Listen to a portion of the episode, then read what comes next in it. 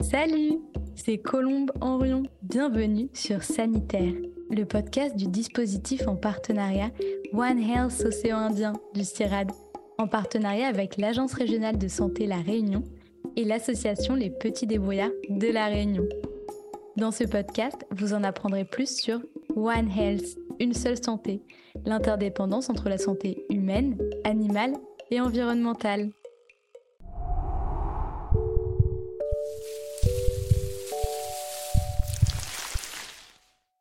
Pour cela, nous recevons Lisette Ibanez, docteur en économie comportementale et environnementale à l'INRAE. Bonjour Lisette.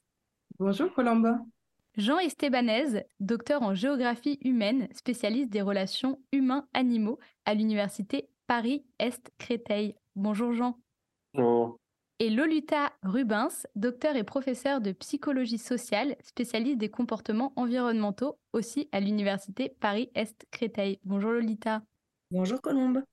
Selon l'Ipsos, en 2022, 58% des citoyens français prévoyaient de changer leur comportement en faveur de l'environnement. Mais concrètement, que cela signifie d'agir en faveur de l'environnement? Lolita Rubens alors, si on parle au niveau individuel, la plupart du temps, on fait plutôt référence à ce qu'on appelle les éco-gestes, c'est-à-dire les comportements au quotidien qui permettent de réduire notre impact environnemental. On peut aussi appeler ça l'empreinte euh, dans, tous les, dans tous les grands champs. Donc, en fait, on va parler de trier ses déchets, manger moins de viande, par exemple, acheter de la seconde main, limiter ses déchets euh, avec euh, le, zéro déchet, moins utiliser sa voiture, préserver la nature, économiser l'eau ou l'énergie. Mais ça peut être aussi des actions plus collectives, militer avec une association, faire une manifestation, interpeller les politiques. mais je pense que ce n'est pas le type de comportement auquel on pense en répondant à ce type de questions. Donc plutôt les éco-gestes.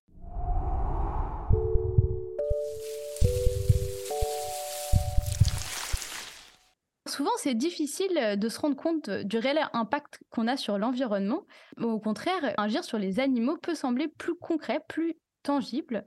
Alors, est-ce que c'est plus facile de sensibiliser les individus à l'impact de leur action sur les animaux plutôt que sur l'environnement?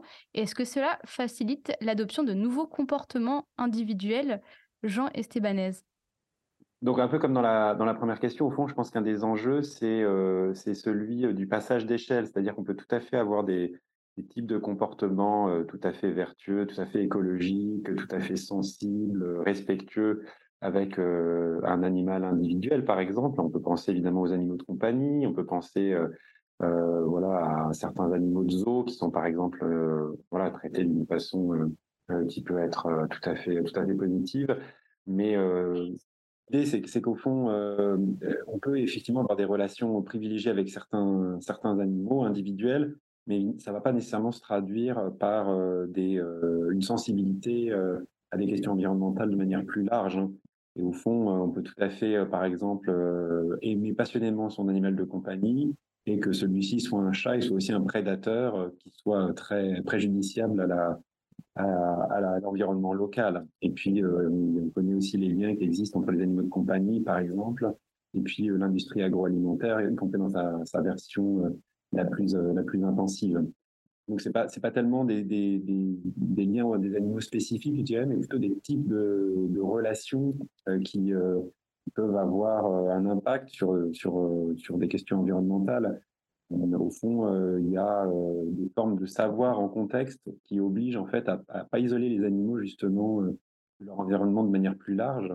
Je on peut penser leur mythologie, on peut penser à, à certaines formes de chasse, au pistage, ont des types de relations en fait aux, animaux et aux milieux qui, euh, qui se font de manière écologique en fait. ça, c'est peut-être euh, dans le type de relation que euh, dans des animaux spécifiques que, que, peuvent se trouver des solutions. D'accord, donc c'est plutôt le type de relation que l'animal en tant que tel. Merci Jean. Alors la compréhension du devenir de nos actions est essentielle. Si nous ne savons pas pourquoi nous trions nos déchets, nous prenons les transports en commun ou nous évitons de rouler sur un hérisson, nous ne risquons pas de changer nos habitudes. Donc euh, la compréhension est, une des sources de motivation, mais c'est loin d'être la seule. Lisette Ibanez, quels sont les différents types de motivation pouvant favoriser les changements de comportement? Donc, euh, c'est vrai que d'une part, il faut savoir quel est l'impact de notre action sur l'environnement si on veut le prendre en compte, mais pour ça, il faut aussi prendre en compte le bien-être des autres. Et ce n'est pas toujours le cas parce que nous, on a en général deux types de motivation motivation extrinsèque. Donc, c'est des désirs d'avoir des récompenses. Donc, euh, si je peux prendre un exemple, par exemple, le transport en commun. Si je veux surmonter le désagrément du transport en commun par rapport à la voiture, on va devoir me donner une subvention euh, ou euh, me payer mon abonnement pour prendre le transport en commun. Mais il n'y a pas que ça, parce que euh, un individu en général est également doté d'autres motivations que nous on appelle les motivations intrinsèques. Et les motivations intrinsèques viennent vraiment du désir propre de l'individu. Donc c'est la satisfaction qu'un individu peut ressentir en adoptant un comportement vertueux. Donc, dans le cadre de euh, transport en commun, il peut se sentir responsable. C'est que en prenant le transport en commun, il va moins encombrer la route et donc avoir un effet positif sur les autres. Il peut également se dire, ben, j'ai moins de CO2, donc ça aussi, ça va bénéficier à tous. L'idée, c'est de stimuler ces motivations intrinsèques si on veut promouvoir les comportements pro-environnementaux. Maintenant, ce qui est à savoir, c'est que les motivations intrinsèques et extrinsèques ne sont pas forcément compatibles. Je m'explique. Si je veux activer les motivations extrinsèques, je peux mettre en place des incitations financières.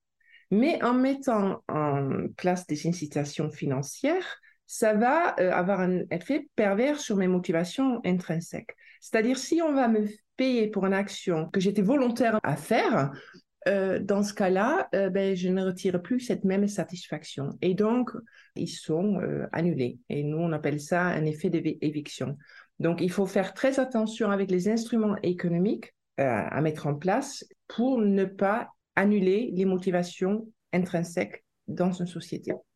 Dans ces cas-là, les individus le font pour les raisons économiques et pas pour les raisons environnementales. Exactement. Donc, on a euh, l'exemple de don de sang. Enfin, quand on va payer pour donner du sang, ben, on pense que les gens qui donnent, ils le font pour des motivations pécuniaires et non pas pour le fait de euh, aider les autres. Et donc, du coup, ça change euh, le sens du don du sang. Très intéressant. Alors, pour motiver les individus à adapter des comportements en faveur de l'environnement et des animaux, de nombreux leviers d'action peuvent être mis en place engagement, persuasion, contrainte ou récompense. On vient d'en aborder quelques-uns. Lesquels pourrait-on prôner pour une meilleure efficacité, euh, Lolita Rubens? Alors en effet, comme vient de le dire euh, Lisette, de façon assez contre-intuitive, finalement, on a de nombreuses recherches qui montrent que les récompenses et les punitions ne sont pas forcément à privilégier. Pourtant, enfin les punitions, on va dire les sanctions ou la plupart du temps les amendes, les taxes, pourtant, ce sont quand même euh, des choix qui sont faits par les politiques publiques. Souvent, on peut imaginer, euh, en ce qui concerne par exemple euh, les déchets, les taxes qui permettraient de, faire payer les personnes en fonction du nombre de déchets qu'elles auraient ou du poids de déchets qu'elles auraient. et comme on vient de le dire, en fait, c'est des techniques qui peuvent être efficaces, hein, même si parfois pour provoquer un peu, je dis qu'elles ne le sont pas du tout, mais en tout cas, elles peuvent être efficaces au moment où elles existent. Et le problème, c'est lorsqu'elles disparaissent, elles ne sont pas efficaces pour susciter la motivation intrinsèque. Et moi, je parle d'engagement, si on se place sur euh, du côté des théories de l'engagement. Les personnes ne sont pas engagées euh, par, leur, euh, par leur comportement, ce qui veut bien dire qu'effectivement, ils ne sont pas ou elles ne sont pas motivées intrinsèquement par le comportement. Donc, ça fonctionne le temps que ça existe, possiblement, mais c'est vrai qu'on peut avoir ce revers de dès que ça disparaît, en fait, euh, ça peut avoir des effets euh, délétères. Donc, soit les comportements disparaissent, soit même on fait pire parce qu'on a l'impression d'avoir perdu quelque chose, par exemple, quand on a été récompensé, ou de faire quelque chose gratuitement, donc on décide de ne plus le faire. Par ailleurs, euh, comme on le disait, les habitudes, c'est très compliqué à changer, à modifier. Et euh, le fait d'amener les personnes à tester quelque chose de nouveau, ça peut être très pertinent dans ce cadre justement des théories de, l'engagement. Euh, donc effectivement, amener les personnes à passer à l'action directement tester le comportement qu'on aimerait bien qu'elles adoptent euh, pour pouvoir commencer à mettre en place effectivement, alors pas une habitude avec un seul test, mais en tout cas de pouvoir euh, limiter les freins, certains freins, notamment au fait de ne pas se sentir capable de faire, euh, au fait de ne pas savoir faire, de ne pas avoir assez d'informations. Mais pour ça, bien évidemment, il faut être convaincu que le, comportement proposé soit le bon. Et donc, la persuasion dont vous parliez précédemment est nécessaire. Mais ce qu'on voit, c'est que ce n'est pas suffisant. Il faut bien évidemment que les personnes soient convaincues. Maintenant, ce qu'on se rend compte, et c'est souvent euh, euh, l'objet euh, d'interventions, par exemple, de psychologues sociaux, c'est qu'on a cette différence entre, effectivement, le fait qu'on soit convaincu et le passage à l'action. On vient de parler de plusieurs mesures euh, qui peuvent être mises en œuvre à l'échelle individuelle.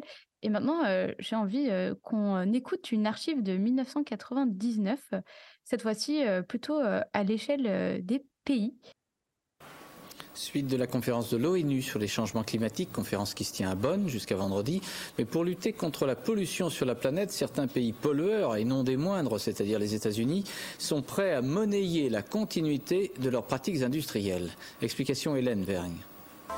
Le réchauffement climatique et la pollution de la planète ne font plus aucun doute. Responsables, les activités humaines. Des gaz s'accumulent dans l'atmosphère et réchauffent anormalement la Terre au hit parade de la pollution les États-Unis. Ils rejettent 19 tonnes de dioxyde de carbone par an et par habitant. Viennent ensuite la Russie avec 14 tonnes, la Grande-Bretagne 10, le Japon 9, la France 7 et la Chine 2 tonnes par an et par habitant. L'asphyxie de la planète augmente de 3 à 4% chaque année. En 1997, lors du sommet de Kyoto, les pays industriels s'étaient engagés à réduire leurs émissions de gaz de 5%. Mais les États sont en désaccord sur les méthodes. D'un côté, les Européens. Ils souhaitent limiter leur rejet par des mesures nationales. Moins de voitures, plus de transports en commun, des économies d'énergie.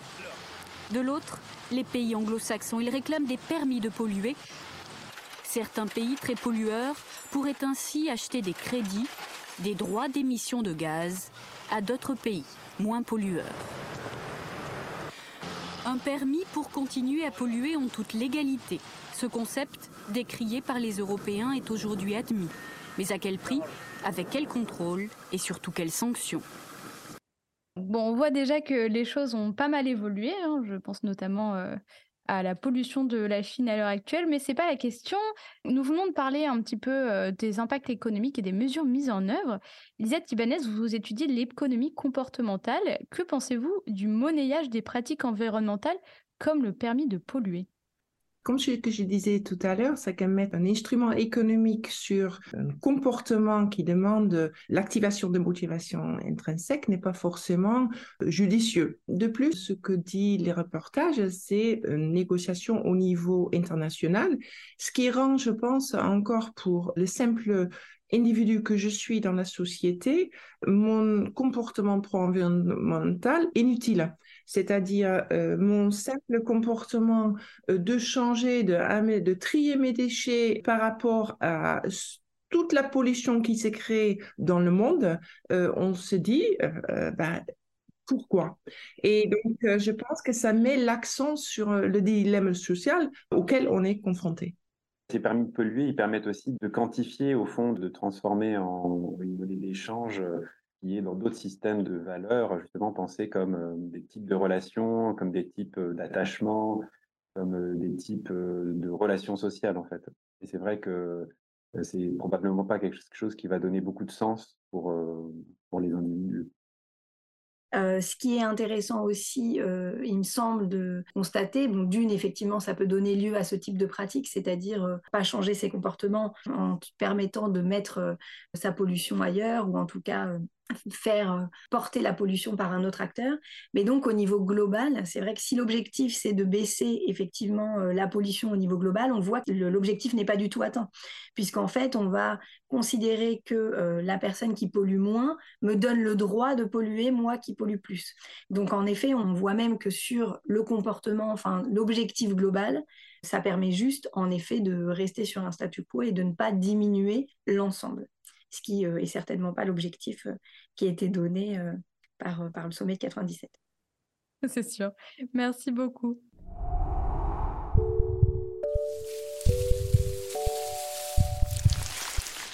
Alors la sphère sociale, que ce soit les schémas, les représentations ou les normes, joue un rôle prépondérant dans les comportements et les choix individuels. Comment la morale, qu'elle soit sociale ou individuelle, impactent les comportements des individus et comment peuvent-elles constituer des biais conduisant peut-être à des résultats qui peuvent être contre-productifs Lisa Ibanez. Donc, en effet, la morale, c'est un moteur important des, des motivations d'adopter un certain comportement. Et je rebondis ce que disait Lolita, c'est que euh, quand on crée un marché pour quelque chose euh, qui est normalement moralement euh, mal, on en fait quelque chose qui est acceptable. Et donc, du coup, adopter ce comportement crée pas de culpabilité comme ça aurait pu. Donc, ce qui est à savoir que tout humain, en général, il essaie de trouver un équilibre dans ses bonnes et mauvaises actions. Enfin, c'est un biais hein, qu'on appelle la compensation morale, où euh, un individu a crédit moral qui va pouvoir utiliser, adoptant des comportements un peu moins vertueux, et pour le euh, ben, rebooster, il va adopter des comportements plus vertueux. Donc, euh, pour être plus précis, un individu, il va se comporter de manière respectueuse de l'environnement, ça va lui permettre de se sentir une bonne personne, ou il booste son ego, qui par la suite va lui permettre de euh, se comporter moins respectueux de l'environnement. Donc c'est quelque chose qui est très humain, on le fait tous. Par exemple, quand on fait du sport, ben, on va tous se dire, tiens, maintenant, je vais me donner le droit d'aller à un McDo. Donc ça, ça je pense qu'on le fait tout, on le fait de manière inconsciente. Mais il y a beaucoup d'études scientifiques qui ont essayé de comprendre ce phénomène, hein, et euh, donc euh, ça a été démontré. Euh, notamment, je peux donner un exemple d'une étude qui a été menée en Angleterre où ils ont mesuré euh, donc ces effets pervers chez des individus qui avaient rendu leur logement plus économe en énergie via l'isolation, en installant des chauffages plus, euh, plus, écologiques. Et on a constaté que ces personnes-là euh, s'octroyaient des températures de chauffage plus élevées, de prendre de douches plus longues. Et donc, ça a créé des effets de rebond ou des effets néfastes sur ce qu'on attendait de ces personnes-là qui avaient commencé à adopter un comportement pro-environnemental. Donc ça, on ne connaît pas le résultat euh, global, mais c'est des choses qui sont à prendre en compte quand les politiques mettent en place des politiques. Et si on essaie de promouvoir de petits gestes, euh, c'est-à-dire penser à éteindre vos lumières quand vous sortez de la pièce, mais quel effet ça va avoir sur ses autres comportements? Est-ce que ça va euh, lui laisser euh, le droit de, il, sera déculpabilisé et donc du fait, euh, il prendra sa voiture pour aller au travail au, lieu de, du transport en commun Et si on fait la note globale, qu'est-ce qu'il en est? Et donc ça, je pense que c'est des grandes interrogations que les politiques publiques devraient se poser.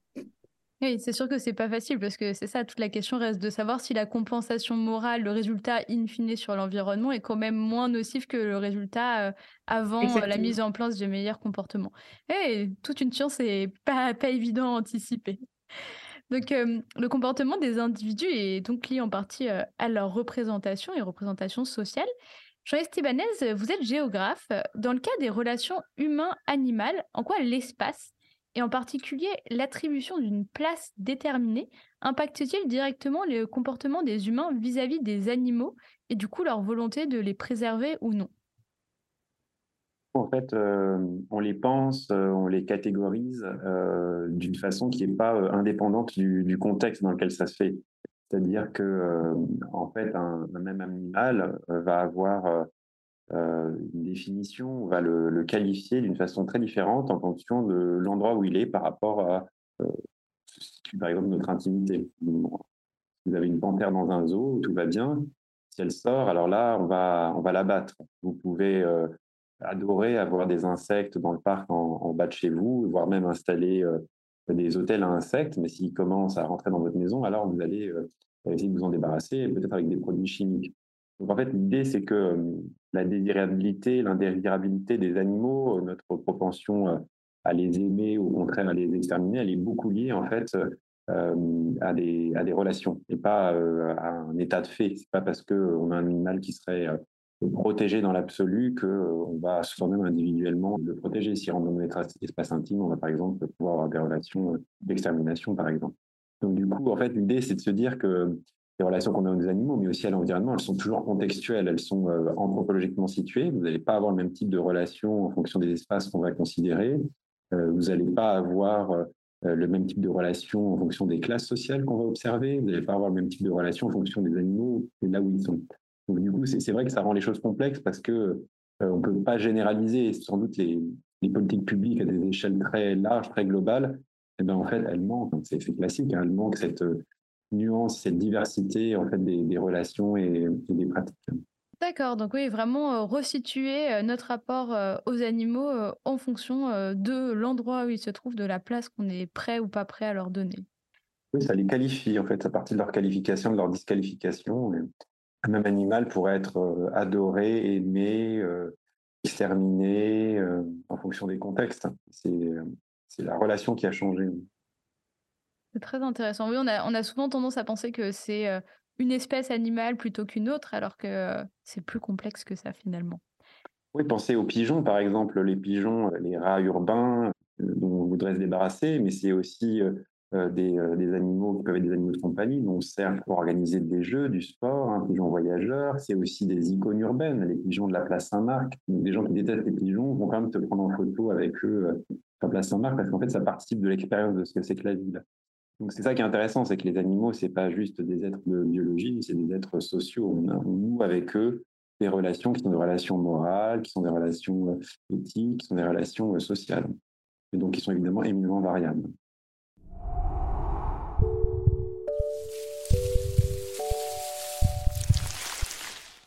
Selon une enquête de l'ONG WWF réalisée en 2021, 73% des personnes interrogées dans le monde sont prêtes à changer leurs habitudes de consommation pour réduire leur impact environnemental. Lolita Rubens, dans vos travaux de psychologie sociale, vous parlez d'un décalage entre attitude et comportement. Automatisme, dissonance cognitive et autres, comment expliquer ce décalage entre attitude et comportement et comment le surmonter? Alors, il y a peut-être deux aspects qu'on peut, euh, qu'on peut citer pour euh, expliquer un peu ce décalage. Donc, tout d'abord, on voit que quand on a envie de changer ses comportements, donc on parle effectivement euh, d'une attitude qui serait favorable, c'est souvent parce qu'on va viser des bénéfices qui sont plutôt collectifs, plutôt lointains, même si parfois on parle plutôt d'éviter des catastrophes hein, maintenant, et puis que ça se rapproche de plus en plus, il y a quand même cette idée de bénéfice collectif, plutôt lointain, euh, alors que pour atteindre ces objectifs collectifs et lointains, il faut euh, changer ses comportements ici et maintenant. Et ça, ça représente des contraintes, donc des contraintes immédiates individuelles pour des bénéfices collectifs et lointains. Et donc l'articulation entre ces aspects positifs et négatifs, lointains et immédiats, euh, contraignants ou bénéfiques, effectivement, fait qu'on a, on peut avoir du mal à changer. donc pour un exemple très concret, quand euh, le matin, euh, vous devez aller au travail et que ça vous prend euh, une heure et demie en transport et 20 minutes en voiture, même si vous êtes persuadé qu'il faudrait limiter la pollution de l'air et que effectivement ce serait mieux de, préserver la planète, bah, c'est quand même compliqué de faire ce choix en contrainte immédiate individuelle de se dire bah en fait je vais prendre les transports en commun, prendre une heure et demie de ma journée le matin, une heure et demie le mmh. soir plutôt que de prendre 20 minutes avec ma voiture. La deuxième chose, euh, c'est que comme je le disais aussi précédemment, les habitudes, elles sont vraiment très compliquées à changer. Et si on parle d'habitudes de consommation, en fait, on se rend compte qu'effectivement, euh, euh, la plupart des gens sont convaincus qu'il faudrait changer, mais quand on veut changer, et en particulier ses consommations, ça veut dire aussi qu'il faut donner de l'énergie, qu'il faut donner du temps et surtout de l'attention, euh, qui est une ressource extrêmement rare pour le cerveau, euh, pour modifier ses habitudes. C'est-à-dire que la plupart du temps, sur une journée, on fonctionne avec des automatismes, effectivement, euh, des comportements euh, qui sont automatisés, ce qu'on peut appeler des scripts comportementaux. Euh, un exemple très concret, quand on va faire ses courses, ben, en fait, on ne regarde pas chacun des rayons attentivement pour choisir ses produits. La plupart du temps, on va vers les produits que l'on a l'habitude de consommer. Donc, changer sa consommation, ça nécessite bah, de passer beaucoup plus de temps à faire ses courses parce qu'il faudrait euh, peut-être regarder de nouvelles recettes. Si on prend l'exemple de manger moins de viande, par exemple, il faut euh, considérer de nouvelles recettes, prendre le temps de voir, de faire de nouvelles listes de courses, passer du temps dans le magasin à éventuellement aller chercher des produits qu'on n'avait pas l'habitude de chercher, donc euh, peut-être qu'on ne sait pas où est-ce qu'ils sont. Et ça, effectivement, ça peut être compliqué de pouvoir avoir ces éléments de temps, d'énergie, d'attention pour pouvoir changer les comportements. Et enfin, il ne faut pas oublier quand même euh, qu'on est aussi dans un contexte dans lequel euh, il peut y avoir certaines normes contradictoires, hein, en particulier sur la consommation, avec une publicité omniprésente, des injonctions à consommer, à avoir le dernier appareil euh, en vogue. Et donc, bah, là, on va dire que ça nécessite encore plus d'énergie, encore plus d'attention de pouvoir bloquer des envies, des désirs, de pouvoir répondre à ces injonctions qui, ma foi, peuvent amener euh, pas mal de plaisir immédiat, justement, donc, à défaut de bien-être plus, plus global. Oui, c'est ça. C'est-à-dire que d'un côté, on va mettre des politiques publiques euh, pour euh, nous pousser à avoir un comportement plus respectueux de l'environnement, de la biodiversité. Et d'un autre côté, on va nous bombarder de publicités qui vont nous pousser à la consommation et vont avoir un impact délétère sur cette nature. Donc c'est vrai que c'est pas facile, c'est beaucoup d'énergie. Et comme vous l'avez dit, je pense que il y a quand même une prise de conscience de plus en plus grande des enjeux environnementaux. Donc, on l'entend dans les sondages, les gens sont de plus en plus conscients. Mais de là à recréer des nouveaux automatismes, ça demande euh, énormément euh, d'énergie, d'investissement et, euh, et c'est un gros travail.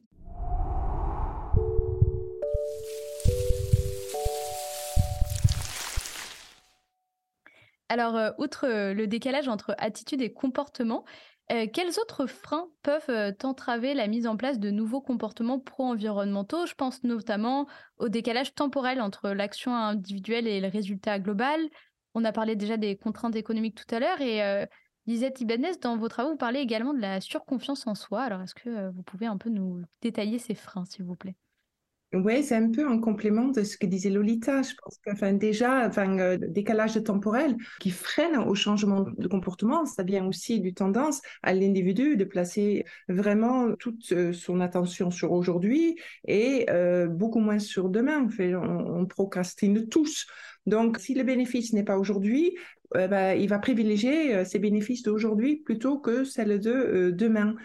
Mais en effet, enfin, il y a la surconfiance aussi, enfin, sur laquelle j'ai travaillé, où en général, l'individu a cette tendance à croire qu'il est mieux que les autres. Enfin, il fait déjà beaucoup euh, ce qui est souvent faux, hein, enfin, mais il a cette perception d'être déjà en avance des autres. Et donc souvent, on a besoin de lui rappeler, il n'est pas si bon que ça. Et si on euh, lui euh, ben, rappelle de ce que font ses pairs, ça peut être une façon de lui changer de comportement donc ça, c'est un biais euh, qui est étudié, euh, donc qui est en lien avec euh, ce que font les autres, donc quelle est la norme de ce comment on devrait se, comporter. Mais je pense qu'un autre frein qui me semble quand même aussi en lien de ce que disait Lolita, c'est cette aversion au changement. Je pense que on a vraiment une difficulté de aller faire quelque chose, de se sortir de ses habitudes. Et ça, pourquoi? Enfin, ben, je pense que c'est la citation d'André Gide, c'est choisir, c'est renoncer, c'est-à-dire que euh, j'ai une aversion au risque parce que je ne sais pas qu'est-ce que je vais trouver, de quelle manière je vais apprécier mon nouveau comportement. Mais de l'autre côté, enfin, on sait aussi que euh, on a une aversion à la euh, dépossession. Quand on possède quelque chose, on y attache une valeur beaucoup plus grande que euh, si on doit l'acquérir. donc, il y a des exemples très simples hein, qui sont faits dans la littérature où on donne une tasse à une personne et on lui demande combien il a prêt à, recevoir pour que il s'en sépare. Et euh, il y a un autre groupe où on demande euh, d'exprimer un prix euh, auquel des personnes veulent acheter la même tasse. Et on démontre très facilement que la valeur attribuée à la tasse qu'on possède est beaucoup plus élevée que la tasse qu'on peut acheter. Et donc, ces deux phénomènes de l'aversion à la perte et l'aversion au risque font en sorte que les personnes restent arc-boutées à leur comportement d'aujourd'hui. Non, mais je pense que c'est tout à fait vrai. Je pense que c'est vrai dans, plein de choses de la vie de tous les jours où les gens ont plus peur euh, de changer, même s'ils sont dans une situation inconfortable, mais euh, une situation inconfortable que finalement ils connaissent et dans laquelle euh, ils trouvent, ils trouvent bah, finalement un certain confort bizarrement. Merci beaucoup, Lisette. Bah, justement, la recherche de bien-être ou de confort contribue fortement à déterminer le comportement des individus. Et la grande question, c'est comment trouver un équilibre personnel entre bien-être individuel et comportements pro-environnementaux sans rentrer dans un changement trop brutal euh, qui pourraient conduire à des réactions contre-productives de la part des citoyens, Lolita Rubens. Alors, vous évoquiez tout à l'heure la dissonance cognitive. C'est vrai qu'on peut voir justement dans ces situations de décalage entre attitude et comportement déjà un sentiment de, dissonance cognitive, c'est-à-dire que on peut ressentir un mal-être pour le coup, euh, ou en tout cas un malaise euh, entre le fait qu'on puisse avoir envie de préserver les planètes, la planète et puis se rendre compte qu'on n'agit pas toujours de la même façon. Donc, effectivement, euh, être aligné avec ses attitudes, pouvoir se sentir aligné avec ses valeurs, agir, euh, peut apporter du bien-être en soi. C'est-à-dire qu'effectivement, arriver à mettre en place des comportements pro-environnementaux, ça peut être source de bien-être, ça peut être source euh, de se sentir voilà bien euh, ancré, aligné avec ses valeurs, et donc ça peut être réellement un, levier pour se sentir bien. là où effectivement cette idée de bien-être en mettant en place des, des comportements pro-environnementaux peut être menacée, c'est certainement lorsqu'on a l'impression que ce qu'on fait ne sert à rien, et on l'a un petit peu évoqué au début. Euh, quand on se sent seul face à l'immensité du problème, quand on a l'impression qu'effectivement on est le seul ou la seule à faire des efforts également, puisque comme on le disait, ces comportements pro-environnementaux, aujourd'hui, la plupart du temps, ils viennent quand même avec une part de contrainte, euh, voire euh, parfois de, on peut sentir un, peu de sacrifice. Et dans ce cas-là, si on a l'impression qu'effectivement on est en train de mettre une goutte d'eau dans un océan, on peut se sentir vraiment inutile en termes d'efficacité. On peut avoir l'impression vraiment que c'est que c'est pas du tout efficace. Et effectivement, il y a un équilibre à trouver entre soi et ses valeurs, entre soi et la société. Et c'est là peut-être que le bien-être est le plus menacé.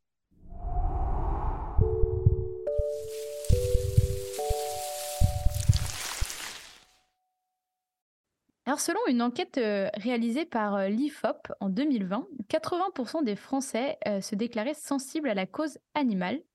Dans le cas des relations des humains avec les animaux, en quoi peuvent-elles également apporter des bénéfices réciproques sans nécessairement exiger des sacrifices qui pourraient nuire à l'un ou à l'autre? Jean Estebanez. Effectivement, la, question euh, animale dans cette euh, version qu'on voit émerger euh, aujourd'hui devient un problème public autour d'enjeux qui sont des enjeux qui sont posés en termes moraux, en fait, avec l'idée qu'il y a des types de relations aux animaux qui seraient des relations mauvaises par essence. La chasse, les jardins zoologiques, le cirque. En fait, ce qu'on voit émerger, c'est l'idée que l'utilisation d'animaux, elle va très rapidement être articulée avec l'idée d'une exploitation donc d'une relation qui est euh, immorale au fond. Et cette relation qu'il faudrait en fait, euh, en fait corriger. Euh, et donc, donc effectivement, hein, ce qu'on observe, c'est vraiment des formes de, reconfiguration de toute une série de métiers, de lieux, de dispositifs, même juridiques. Hein. On voit que commence à avoir l'émergence de partis politiques animalistes dans lesquels, bah, au fond, cette, ces relations aux animaux souhaitent les, les reconfigurer. Ce qu'on peut se poser comme question, hein, c'est si ce sont justement ces formes de relations, la chasse, l'élevage, qui, sont, mauvais en soi, ou si c'est une forme de, caricature de ce, que sont, euh, ces types de relations, qui sont sans doute beaucoup plus complexes que celles qui sont décrites euh, par les mouvements euh, animalistes. Hein, dans, l'élevage, vous avez une diversité énorme de ce que c'est que le type de relation, depuis des productions animales qui sont effectivement dans lesquelles on va désubjectiviser les animaux, dans lesquelles on est vraiment dans l'industrie agroalimentaire dans laquelle le vivant, effectivement, est complètement euh, perdu. Hein. Il n'y a effectivement plus de relation morale, où la relation morale est très dure à tenir pour les, gens qui y travaillent. Et puis, vous avez des relations d'élevage dans lesquelles euh, on est bien dans des relations euh, réciproques avec des animaux, ce qui n'empêche pas de les mettre à mort à la fin. Donc, au fond, on a vraiment une, à nouveau, hein, si, je dois répéter le, grand message dont je parle depuis tout à l'heure, c'est l'idée qu'il y, a une grande diversité en fait dans les, types de relations. La chasse, c'est euh, des modalités de relations qui peuvent être très écologiques, ou c'est aussi une chasse commerciale qui peut être tout à fait destructrice. Donc au fond, c'est vraiment dans la nuance de ce que c'est que la relation que se cache euh, l'enjeu, et non pas dans les grandes étiquettes.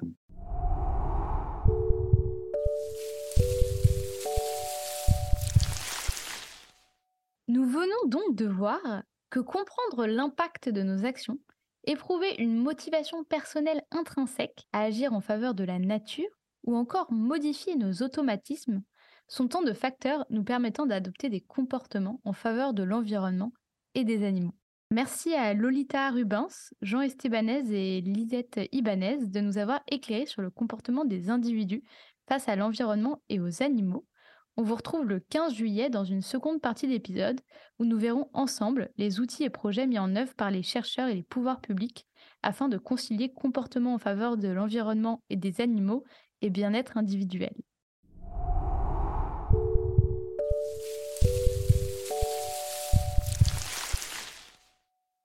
Vous venez d'écouter Sanitaire, le podcast du dispositif en partenariat One Health Océan Indien du CIRAD, en partenariat avec l'Agence régionale de santé La Réunion et l'association Les Petits Débrouillards de La Réunion.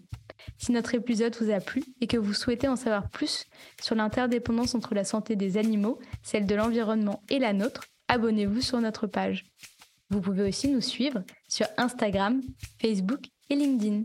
Cet épisode a été écrit, réalisé, enregistré et monté par moi-même, Colombe Henrion. Audrey Chaunette s'est occupée de l'animation sonore et Léa Charon de l'infographie. À très vite, bonne écoute.